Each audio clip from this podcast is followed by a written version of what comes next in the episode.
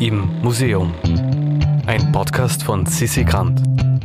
Heute das Wartezimmer von Sigmund Freud. Heute treffen wir uns mit Daniela Finzi in dem Wartezimmer, in dem die ersten psychotherapeutischen Patientinnen gesessen sind und auf niemanden geringeren als Sigmund Freud gewartet haben. Wir befinden uns hier im äh, neu eröffneten äh, Sigmund Freud Museum in der Berggasse 19 im 9. Wiener Gemeindebezirk und befinden uns hier äh, im Mezzanin, äh, wo Freud ja zwei Wohnungen gemietet hatte, eine Familienwohnung und seine Wohnung äh, und die Wohnung, die er als äh, Praxis, als Ordination genutzt hat.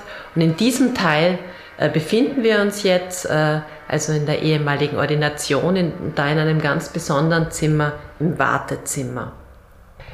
Vorab vielleicht ist es ganz wichtig zu wissen, dass Freud äh, 1938 ähm, die Stadt, das Land verlassen musste nach dem Anschluss. Als Psychoanalytiker und als Jude war sein Leben und das seiner Familienmitglieder gefährdet. Ähm, Freud konnte das Land verlassen, konnte nach England, nach London ins Exil gehen und befand sich, äh, das war eine ziemlich singuläre ähm, Situation, konnte sein gesamtes Hab und Gut mitnehmen, sein gesamtes Interieur. Ähm, und die Räume blieben hier verwaist und leer zurück. 1971 ist hier das Sigmund Freud Museum eröffnet worden und von Anfang an ging es eben darum, auch mit dieser Abwesenheit äh, zu arbeiten, was im Hinblick auf herkömmliche Lösungen, wie man Gelehrtenwohnungen, Hausmuseen von berühmten Persönlichkeiten gestaltet, eben eine besondere Herausforderung darstellte. Ähm, und da hat sich aber dieser Raum, in dem wir uns jetzt befinden, von Anfang an unterschieden von den Lösungen oder den versuchten Lösungen, die unternommen wurden. Nämlich dieser Raum ist weitgehend mit originalem Mobiliar ausgestattet. Anna Freud, das ist Sigmund Freuds jüngste Tochter und die einzige, die in seine Fußstapfen gestiegen ist, ähm, hat eine zentrale Rolle bei der Gründung und Eröffnung des Museums gespielt. Sie war einverstanden und hat das Projekt unterstützt und hatte selbst die Idee, die Möbel zumindest eines Raumes zurück nach Wien bringen, Zitat, um zumindest einen Raum auf die ursprüngliche Form ähm, zu bringen. Hm, Zitat Ende.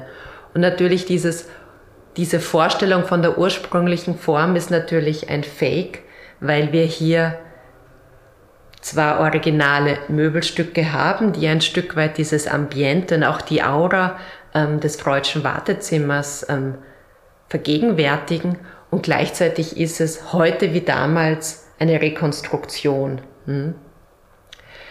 Die Möbel, ähm, die hier zu sehen sind, sind aber deshalb auch so wichtig, weil sich auf diesen Möbelstücken, das ist eine, eine ziemlich ähm, tief sitzende oder liegende Sitzbank im floralen ähm, Design mit roten, sattroten ähm, Polsterkissen, dazu einige Tischlein und eben auch ähm, vier Radierungen, die hinter dieser Sitzwand hingen. Also dieses Mobiliar war jenes, das von Anfang an ab 1902 ähm, in Verwendung war, als Freud erste Kollegen und Interessenten um sich scharte, um gemeinsam mit diesen Kollegen ähm, über psychoanalytische Phänomene oder auch gesellschaftliche und künstlerische Phänomene aus psychoanalytischer ähm, Perspektive zu diskutieren. Also wir wissen, dass auf dieser Sitzbank bei schwarzem Kaffee und Zigarren ähm, sich die sogenannte psychologische Mittwochgesellschaft, die sich eben, wie es der Name sagt, immer an Mittwochabend getroffen hat, um 20.30 Uhr hier in der Berggasse 19, dass sich aus dieser Vereinigung, zunächst auch einem geselligen Unternehmen, wie Freud das bezeichnet, in späterer Hinsicht dann die Wiener Psychoanalytische Vereinigung ähm, gegründet hat, quasi jene erste, jener erste Verband, jene erste Institution, ähm, deren Aufgabe es war und heute immer noch ist, Psychoanalytiker und Psychoanalytikerinnen auszubilden. als 1902 sich die Mitglieder der sogenannten psychologischen Mittwochsgesellschaft mit Freud getroffen haben, hat es wohl in diesen, äh, mit diesen Möbeln stattgefunden. Allerdings waren wir in einem anderen Raum, in einem anderen Stockwerk. Freud hat zum damaligen Zeitpunkt seine Ordination noch im Hochparterre unterhalb der Familienwohnung genutzt. Als dann das Museum eröffnet war und Anna Freud die Idee hatte, eben einige Möbelstücke, das Wartezimmer sozusagen nach Wien zurückzuschicken, ähm, war dann die ehemalige Haushälterin der Familie Freud, die Paula Fichtel, die unter anderem ähm, auch für die Arbeitsräume Freuds zuständig war äh, und die mit der Familie ins Exil nach London gegangen ist, ähm, war Paula Fichtel dafür verantwortlich, diesen Raum so einzurichten, wie er früher ausgesehen hat. Und in ihrer Erinnerung hatte dieser Raum eine gestreifte Tapete. Und so wurde 1971, als das Museum eröffnet wurde, der Raum mit einer gestreiften Tapete versehen. Und das ist jetzt ganz interessant, äh, weil in der Psychoanalyse Freuds spielen ja auch die Erinnerungen und auch die ja, die Unzuverlässigkeit von Erinnerungen, die Erinnerungstäuschungen ähm, eine zentrale Rolle, weil die Erinnerungen natürlich immer etwas mit dem, mit dem gegenwärtigen Zeitpunkt des Erinnerns und den damit verbundenen auch Wunschvorstellungen zu tun haben.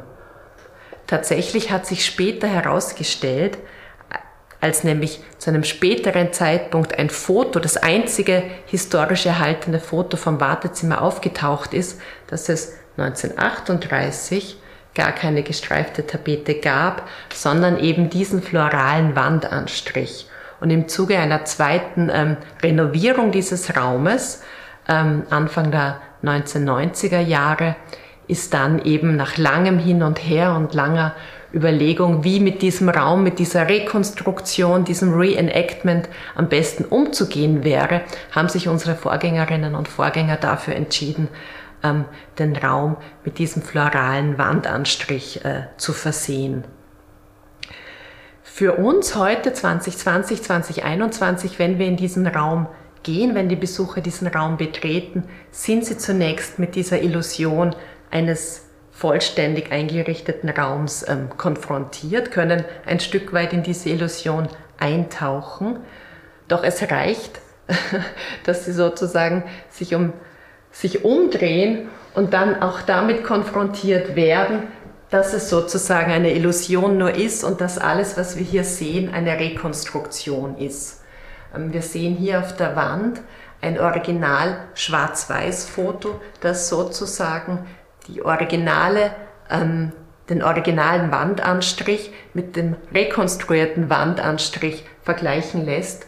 Und wir sehen oder lesen an der Wand auch ganz ausführlich und eindeutig, dass es hier eine Rekonstruktion ist, dass wir hier Bilder sehen, ähm, Urkunden sehen, die Freud in diesem Raum zwar hängen hatte, deren Originale aber nichtsdestotrotz in London sind und hier ähm, Reproduktionen, Faximiles zu sehen sind. Das alles wird aufgeschlüsselt und für den Besucher ist es so die Möglichkeit, nach einem ersten atmosphärischen Raumeindruck auch nochmal ähm, in einer weiterführenden ähm, Bewegung sozusagen zu erfahren, was da eigentlich auch aus museologischer Hinsicht passiert ist.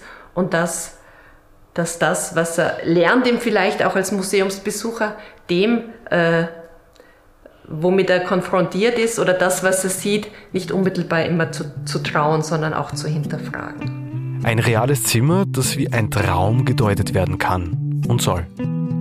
Wer jetzt noch nicht genug hat, kann uns gerne auf Social Media folgen, zu finden unter immuseum.podcast oder in alte Folgen reinhören, denn auch in Folge 21 waren wir schon einmal im Sigmund Freud Museum und haben uns einen Brief vorlesen lassen, den Sigmund Freud an Arthur Schnitzler geschrieben hat. Wer gerne selbst Post erhalten möchte, abonniert am besten unsere Newsletter, zu finden auf www.immuseum.at. Im Museum ist eine Produktion vom Produktionsbüro Sissi Grant. Musik Petra Schrenzer, Artwork Nuschka Wolf.